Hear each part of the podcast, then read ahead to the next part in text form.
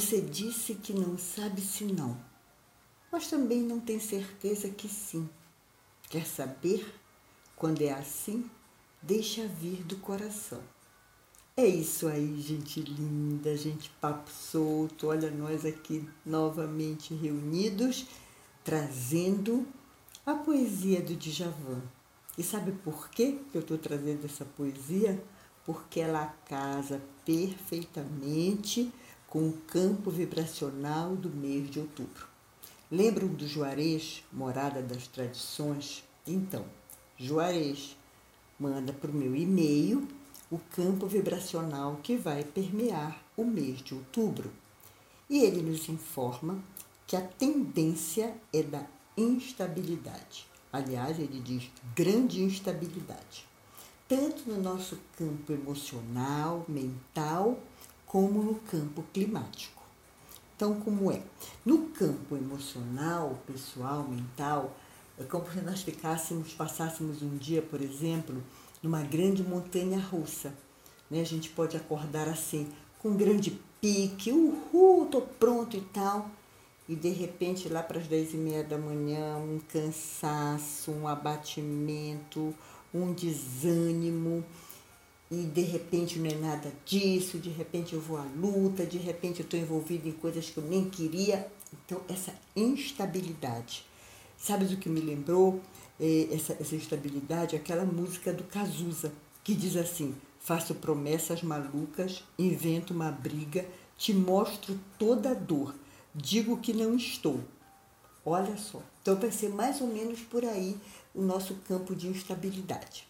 Mas eu aqui penso que nós, dentro de uma estrutura mais consciente, mais presente, vamos respirar e vamos passar lindamente por este mês. O outro aspecto já não é mais do nosso domínio, porque se refere a situações climáticas. É provável, olha só, é provável que nos deparemos com fenômenos estranhos nada comuns e isso pode provocar uma certa dose de estresse, né, de preocupação, enfim. Então, a gente vai ter que abrir o campo da paciência, da gentileza, do amor mais e mais por nós mesmos. Ah, o Juarez, falando do, do animal, que sempre traz qual é o arquétipo do mês, ele trouxe um animal por nome mangusto. Eu não conhecia este animal. É um mamífero, é um animal pequeno e ágil. Ele é uma mistura, fui ver a foto, assim, de um rato com uma raposa. Foi o que me, me, me pareceu, sabe? Assim, é um, um rabo grande, uma mistura de rato com raposa. Ele é um mamífero, né, como eu já falei, pequeno, mas ele é conhecido pelo seu poder de matar cobras altamente venenosas, das najas para cima. Né? Então, como ele mora no local assim, inóspito, nada agradável, ele tem que ter resiliência. Ele é muito resiliente. E daí porque Juarez trouxe, penso eu, como o arquétipo do mês. Porque é o que nós vamos precisar trabalhar, a nossa resiliência, a nossa superação, né? irmos além de todo esse campo que a princípio parece assim meio hum, difícil, desafiador. Mas, como eu já falei, a gente devagar, com a nossa caminhada, conseguimos sim, diria até que tirar de letra, né? Então, vamos começar a cuidar da nossa resiliência. Vamos para aquele nosso cantinho que a gente gosta da nossa casa. Vamos para lá, vamos nos aquietar quem sabe acender um incenso, pegar nossa xícara de café, de chá, começar a sentir a mente mais leve, coração tranquilo, presente no aqui e no agora, porque é esta autopercepção que nos vai dar força para nos tornarmos mais e mais resilientes. Vai fazer toda a diferença. Então, vamos vibrar cada vez mais para que as almas humanas despertem para a luz, ancorando na terra o espírito da paz, da verdade e da cooperação, abrindo espaço para que o verbo do amor seja ouvido e atendido pela humanidade, enchendo-nos de gratidão por estarmos vivenciando esta magnífica experiência humana neste momento na Terra. Né? E que a cada dia nós temos a possibilidade de apresentarmos a nossa melhor versão. Tudo depende única e exclusivamente de nós.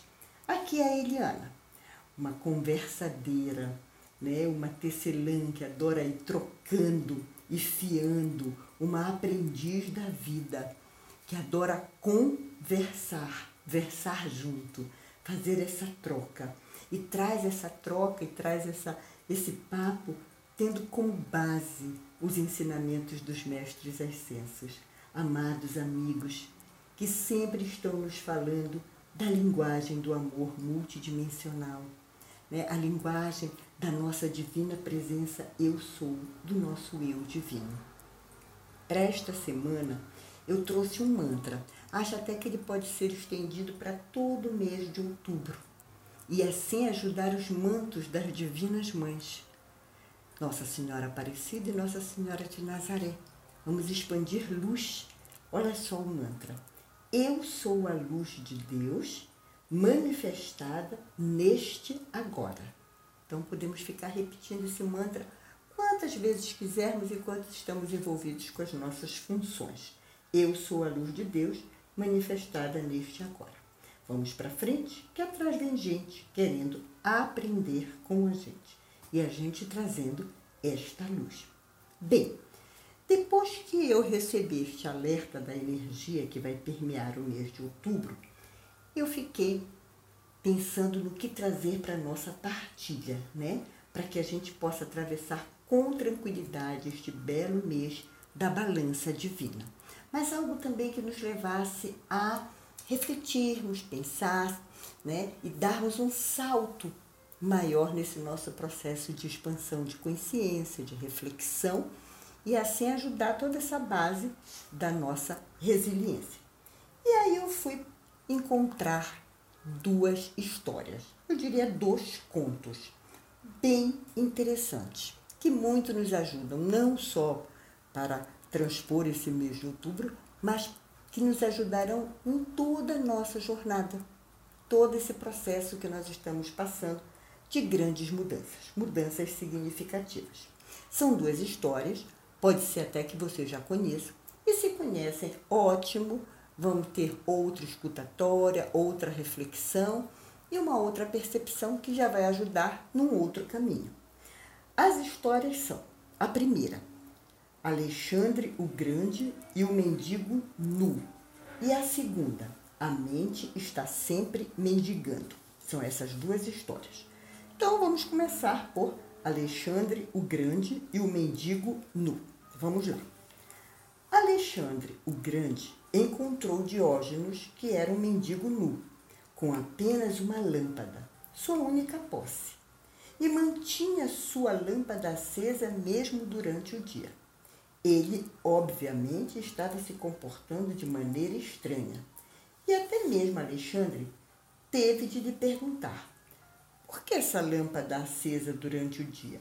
Ele levantou sua lâmpada, olhou para o rosto de Alexandre e disse: Estou à busca do homem de verdade, dia e noite, e não o encontro.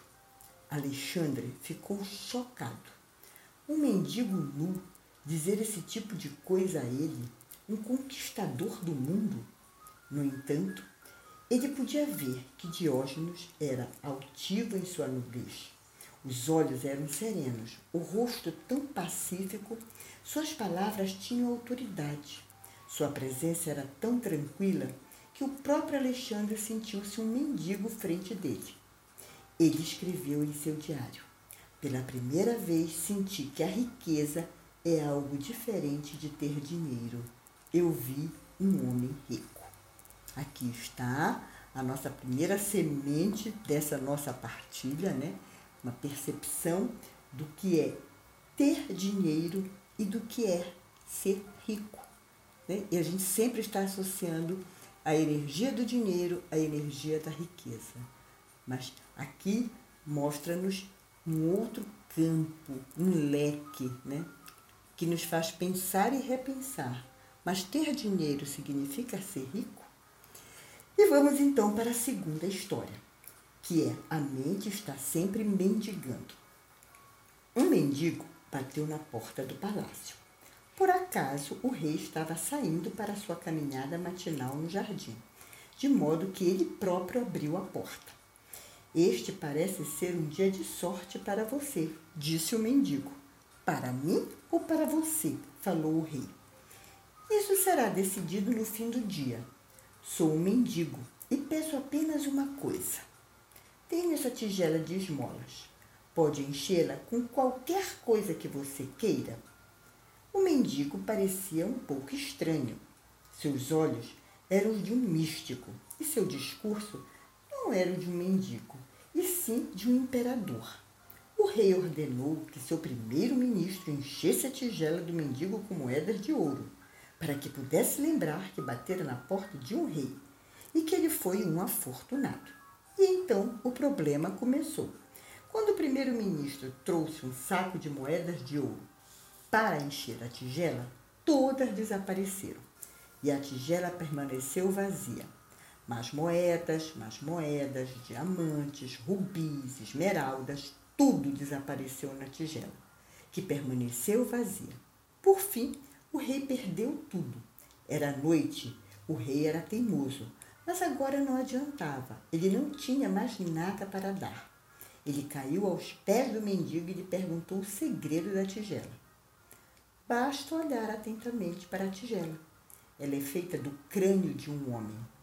Dentro do crânio de um homem está a mente. Despeja-se tudo nela e tudo desaparece. Ela está sempre pedindo mais. E está sempre vazia. Ela é sempre um mendigo. Não se pode mudar isso. A única coisa que pode ser feita é compreendê-la, esclareceu o mendigo. Esta é a sua situação também. Você não conseguirá satisfazer a si mesmo se ouvir a mente. No entanto, se não ouvir a mente, nesse exato momento, a satisfação será toda sua. Acho que dá para a gente dar uma boa respirada e começar a pensar, né? Pensar em todo o nosso processo, em toda a nossa jornada, em tudo que nós caminhamos até aqui. É, tanto para aqueles que relembraram, se já conheciam, como quem para quem está escutando pela primeira vez, é, a gente percebe agora que nós estamos num outro momento da vida não só pelo toque do ano de 2020, mas pela nossa própria jornada. Acho que nós estamos todos aqui ah, naquele processo da maturidade mais aguçada. Né? Nós estamos mais maduros. Os apelos da mente, impulsionados pelo ego, né? às vezes até transformando em superego, a obstinação pelo poder, pela competição, eu acho que a gente está percebendo que são roupas que não nos servem mais. E nós começamos a abandonar. Né? A relação agora que a gente está procurando é uma relação com o nosso eu maior, uma relação mais profunda com o nosso eu divino, que Jung chamava de self. Né?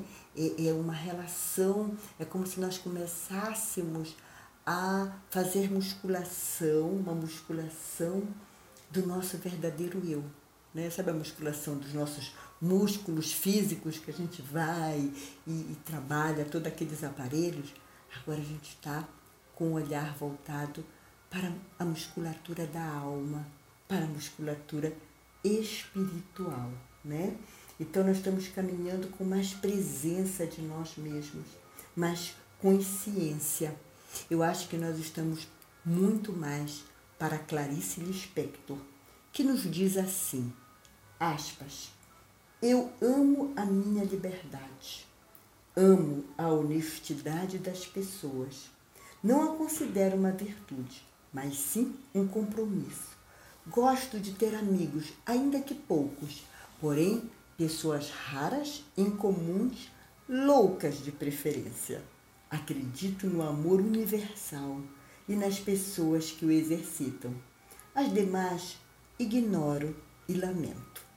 Bem, meus amados, por aqui vamos ficando. Bastante reflexivos, né? Trazendo Clarice Lispector no coração, trazendo os nossos contos e vamos seguindo. Muito mais empoderados, resilientes e felizes por estarmos vivendo esta experiência magnífica na Terra. Seja no mês de outubro, de novembro, de dezembro, seja para o ano 2022. Deixo aqui um beijo, um abraço enorme.